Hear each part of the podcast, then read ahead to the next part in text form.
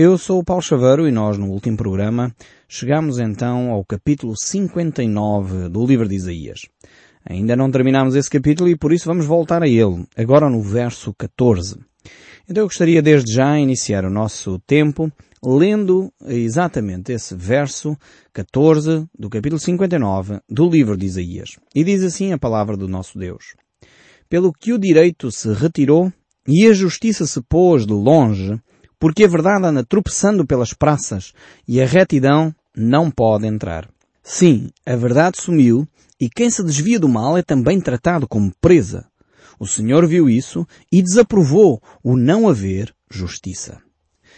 Vemos aqui como Deus está atento à vida social, à vida de cada um de nós. Muitas vezes nós pensamos que a injustiça, o facto de haver injustiça, corrupção no sistema judicial, não tem a ver com vida religiosa. O texto bíblico não diz assim. É, aliás, é muito interessante ver que as consequências que o povo de Israel vai ter têm a ver com a sua prática dos tribunais. Ou seja, porque não havia justiça na sociedade. E aqueles que eram justos eram tratados como perversos e eram julgados por terem declarado aquilo que era errado, uh, exatamente por causa deste tipo de comportamentos, Deus iria julgar a nação de Israel.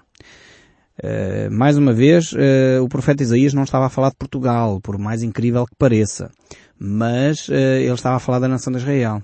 Só que de facto é um paralelismo tremendo. Quando nós olhamos para os nossos jornais, quando nós olhamos para os nossos tribunais, quando nós olhamos para a população em geral que tem medo de ir a tribunal porque sente que a justiça não acontece nos nossos tribunais, realmente há qualquer coisa aqui na nossa sociedade que precisa ser mudado. E eu quero dizer que, em nome de Deus, Ele está atento àquilo que está a acontecer à nossa sociedade. Deus não está a dormir. Deus não está esquecido do nosso país. Nós que nos dizemos cristãos, temos que agir de uma outra forma. Temos que agir de uma forma coerente com os nossos princípios cristãos. Deus vê quando há injustiça, quando há corrupção, quando a polícia faz investigações, e isto a mim choca-me, não sei se compartilho aqui o meu coração também. Quando a polícia faz investigações, e há algum tempo atrás, lembro-me daquela investigação da Polícia Judiciária que depois em tribunal aquilo não deu em nada. Não deu em nada porque faltava uma declaração a dizer que eles poderiam ter feito uh, aquela investigação de uma forma determinada. Quando aquele polícia uh, é baleado e morto em serviço, depois a investigação não dá em nada. Isto não pode acontecer no nosso país, num Estado de Direito, num Estado que se preocupa com os cidadãos. Isto não pode acontecer. Haver provas claras que manifestam que uma determinada pessoa cometeu um crime e continua essa pessoa a não poder ser julgada porque o processo prescreveu por inoperância administrativa, por muitos processos em tribunal.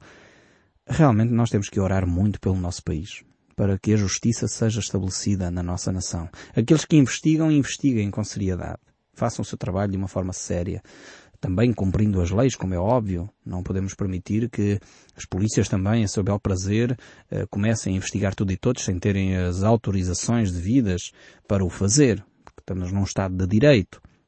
Mas ao mesmo tempo, os tribunais e os juízes não se podem sobrepor à lei e, por inoperância do sistema, permitirmos que bandidos continuem a assalto é necessário realmente tomarmos medidas sérias para pormos um ponto final às injustiças que ocorrem nos nossos tribunais. Deus está atento a isto. Isto tem a ver com a vida espiritual. Isto tem a ver com a vida social.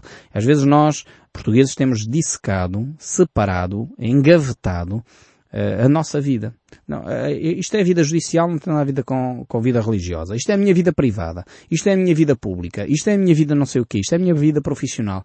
E nós engavetamos a nossa vida como se umas coisas não tivessem a ver com outras. E quando uma pessoa tem a sua vida privada de devassidão e depois dizer que a minha vida pública não tem nada a ver com a privada, quer dizer, é óbvio que temos que salvaguardar a vida privada das figuras públicas. Eu não estou a querer misturar as coisas. Mas ao mesmo tempo, a pessoa tem que ser coerente entre aquilo que vive no privado e aquilo que faz no público. Não posso ser um corrupto em privado e depois considerar eh, que sou uma pessoa honesta no público. E vice-versa. A nossa vida tem que ser uma vida coerente. E é isto que o desafio das Escrituras nos deixa. De olharmos para as situações e, no fundo, a vida espiritual é transversal a todos estes uh, fenómenos. A vida social, vida jurídica, vida política, vida económica, vida profissional. A espiritualidade está transversal a tudo isto. Os meus valores sobre a verdade permeiam todas estas áreas. O ser honesto tem de ser em todas estas áreas. O ser verdadeiro, o justo, tem que premiar todas estas áreas. Eu não posso ser justo em casa e ser injusto no trabalho, ou vice-versa. Eu não posso ser verdadeiro uh, no meu trabalho e ser um grande mentiroso em casa, ou vice-versa. Nós temos que ter uh, os valores no sítio certo. E os valores são transversais à nossa vivência. Então, voltando aqui ao texto bíblico, isto para dizer que muitas vezes nós queremos compartimentar as coisas da nossa vida, mas elas não são possíveis compartimentar. Isto, mais uma vez, é uma mentalidade que tenta remover a espiritualidade uh, daquilo que nós somos. E não podemos permitir que isso aconteça. O verso 16 continua. Viu que não havia ajudador algum e maravilhou-se de que não houvesse um intercessor, pelo que o seu próprio braço lhe trouxe a salvação e a sua própria justiça o susteve. Agora vejamos aqui como uh, Deus é generoso para com seu povo. Não havia sequer ninguém. É, é, é dramático. É dramático quando um povo não tem alguém que se preocupa com justiça. É dramático quando um povo não tem alguém que vive uma vida espiritual séria. É dramático quando um povo mandou embora a ética e a moral. É dramático quando um povo perdeu consciência do que é certo e errado. E diz aqui o texto bíblico que em Israel não havia uma única pessoa que intercedesse pela nação. Mesmo assim, Deus, Ele próprio, vem em favor de, de, do povo, da nação.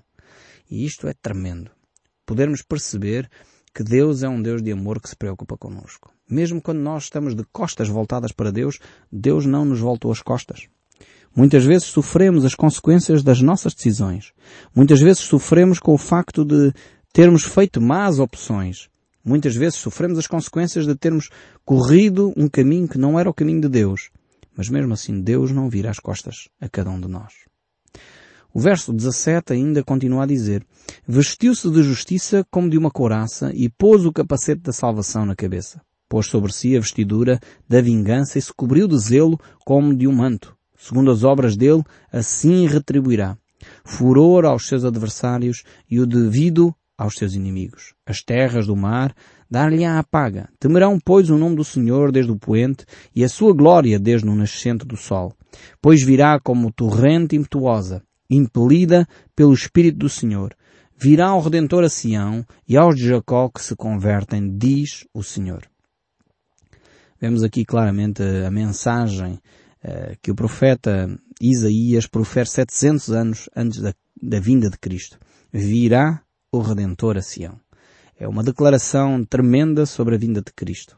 É aqui de facto que está manifesto esta promessa de Deus de que o Redentor aquele que vem para salvar a humanidade, uh, vem com certeza porque é Deus que o promete. E ele faz esta promessa 700 anos antes, uh, para que o povo não tenha dúvidas que ela se vai concretizar.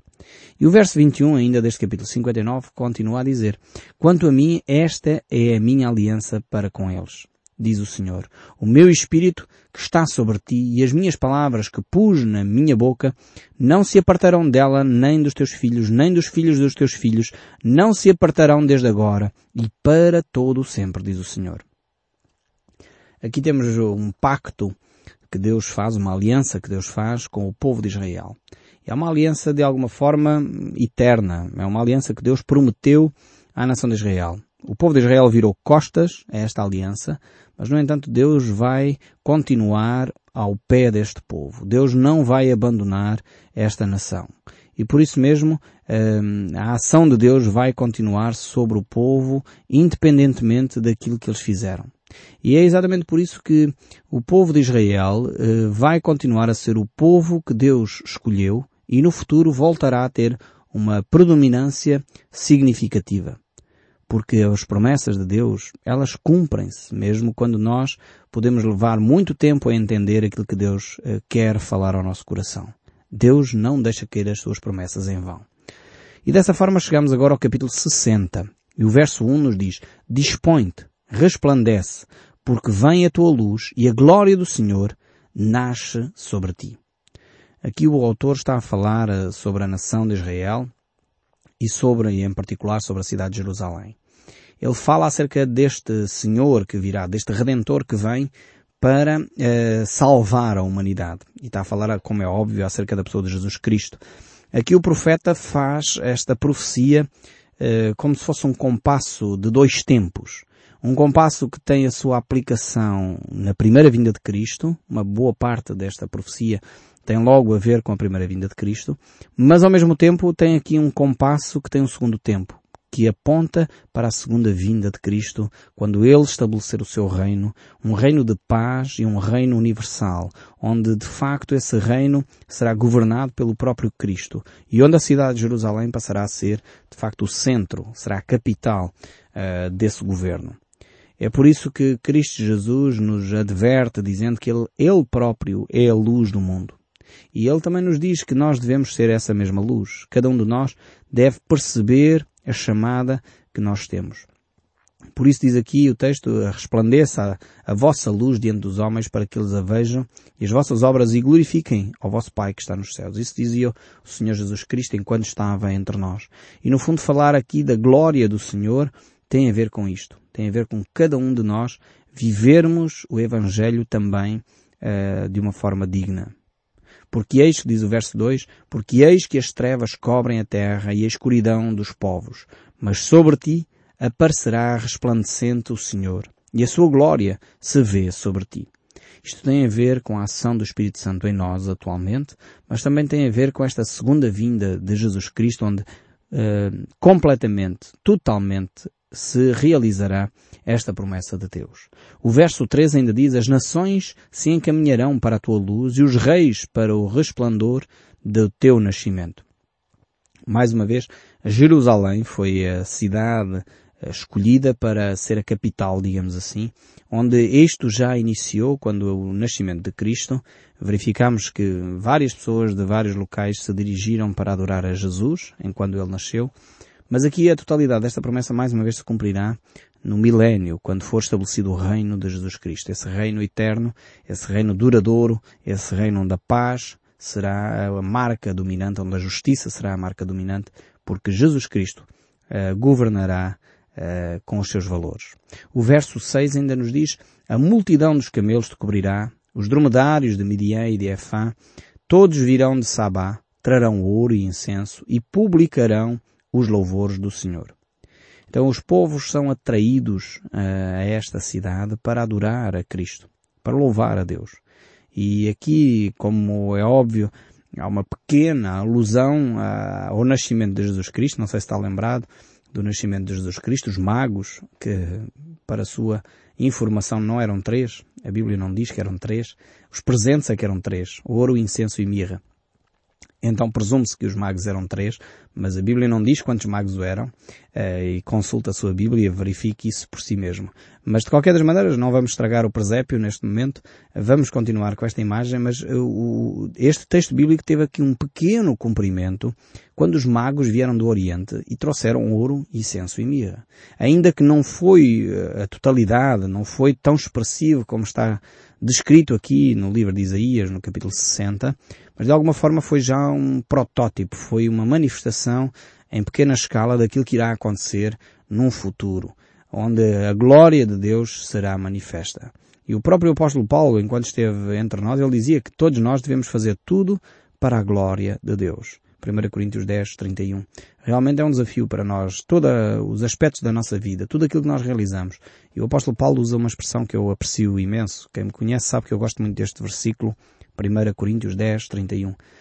Porque ali apresenta aspectos nada religiosos. Ele diz, quer comais, quer bebais, ou façais qualquer outra coisa, fazei tudo para a glória de Deus. O que é curioso neste texto é que o apóstolo Paulo retira toda a carga religiosa e transfere essa carga para uma prática comum do comer e beber. Do, do, do estarmos diariamente a fazer coisas que são até rotineiras, coisas que são obrigatórias. E ele diz, que essa prática de comer e beber deve servir para a glória de Deus. É impressionante como nós, quando entendemos as Escrituras de uma, uma perspectiva da espiritualidade, percebemos então que a nossa prática, o comer, o beber, o dormir, o levantar, o trabalhar, deve servir para a glória de Deus. E é isso que o profeta aqui nos está a desafiar também neste capítulo 60. O verso 7 ainda diz, Todas as ovelhas de Kedar se reunirão junto de ti, servir-te-ão os carneiros de Naibot, para o meu agrado subirão ao meu altar e eu tornarei mais glorioso a casa da minha glória. No fundo aqui está a dizer que todos irão contribuir para que a glória do Senhor seja manifesta. O apóstolo Paulo, numa das suas cartas, ele diz, vós sois o templo de Deus, o santuário do Espírito Santo. Ou seja, todos nós iremos contribuir para que a glória de Deus ainda seja cada vez maior. E é essa glória que nós desejamos que, de facto, o nome de Cristo seja glorificado em todo o tempo, em todas as circunstâncias, em todo o momento. O verso 8 do capítulo 60 ainda nos diz, quem são estes que vêm voando como nuvens e como pombas ao seu pombal? Certamente as terras do mar me aguardarão, virão primeiro os navios de Tarsis para trazerem seus filhos de longe, e com eles a sua prata e o seu ouro para a santificação do nome do Senhor teu Deus e do Santo de Israel, porque Ele te glorificou. Então o povo judeu que se achava espalhado por toda a parte, então aqui temos o retorno uh, à nação uh, de Israel e à cidade de Jerusalém. Nós já assistimos a isso quando, em 1948, as Nações Unidas decretaram que, de facto, o, território de Israel deveria ser entregue a Israel, só que aí esse início feito por mãos humanas não teve a concretização divina. E, infelizmente, esse decreto só tem causado mais guerras e guerras e mortes e destruição. Neste dia em que a promessa de Israel retornará ao seu território, uh, tem aqui como objetivo a paz e a adoração a Deus. E é esse o grande objetivo de Deus para cada um de nós também. O verso 10 prossegue a dizer, estrangeiros edificarão os teus muros, e os seus reis te servirão, porque o meu furor te castiguei, mas com minha graça tive misericórdia de ti. Vejamos bem aqui, eh, mais uma vez, o caráter de Deus. É, é impressionante. Às vezes nós, quando lemos a Bíblia, só olhamos ou só focamos a nossa atenção naquilo que é a punição, que é o castigo, que é a disciplina. Aliás, isso acontece mesmo um, connosco, seres humanos. Quando os nossos pais ou alguém nos corrige, muitas vezes nós ficamos com a correção no sentido negativo, enfim, valorizamos o reparo, valorizamos a crítica, mas não valorizamos depois um, o elogio ou, enfim, o, o louvor por aquilo que a pessoa realizou. Mas, e nós fazemos isso também com a Bíblia. Olhamos para o texto bíblico, vemos Deus a punir a nação de Israel, porque de facto, se nós estivermos atentos aos últimos programas, percebemos que a nação de Israel estava num caminho de autodestruição que Deus teve que pôr um ponto final nisso. Inclusive estavam já no ponto de sacrificar crianças inocentes à idolatria. E isto é uma aberração que não pode ser permitida, é um crime inclusive. Mas Deus trava isso, por isso vai levar a nação eh, para a diáspora, para, digamos assim, como nós fazemos com os nossos filhos, pomos os nossos filhos de castigo no cativeiro lá no quarto, uh, com todas as devidas distâncias, como é óbvio, estou a fazer um pouco, a brincar um pouco com isto, mas no sentido de tentar esclarecer como Deus age. E Deus age com graça. Deus age com bondade. Mesmo o, povo de Israel tendo se portado mal, Deus diz, ok, o castigo era de ficares uma semana sem ver televisão, mas agora vou reduzir, vais ficar só um dia ou dois. Porque aquilo que fizeste foi grave. Merecia, de facto, uma semana sem ver televisão. Mas eu vou ser um Deus gracioso. E no fundo é isto que Deus está a fazer com a nação de Israel. Quando nós fazemos com os nossos filhos, eh, nós temos que, para bem dos nossos filhos, discipliná-los, corrigi-los, muitas vezes retirar benefícios que eles têm para que eles possam perceber a gravidade dos seus atos. Se uma criança mente aos pais, os pais têm que agir. Se uma criança pega numa faca para com um dos irmãos, os pais têm que agir, têm que punir. Se um dos irmãos dá um murro nos dentes do outro e parte-lhe os dentes, se os pais não fazem nada é grave. Portanto, nós pais temos que disciplinar os nossos filhos. E Deus também disciplina os seus filhos. Mas é um Deus gracioso. Não o faz irado, no sentido que está irritado e descontrolado e agora toma medidas extemporâneas. Não. Disciplina percebendo que é um ato de amor. E é isso que às vezes nós temos dificuldade em compreender quer nas nossas próprias ações, porque nós não, muitas vezes não disciplinamos como um ato de amor, mas uh, nas próprias ações de Deus. Nós não percebemos que a disciplina de Deus é um ato de amor para conosco.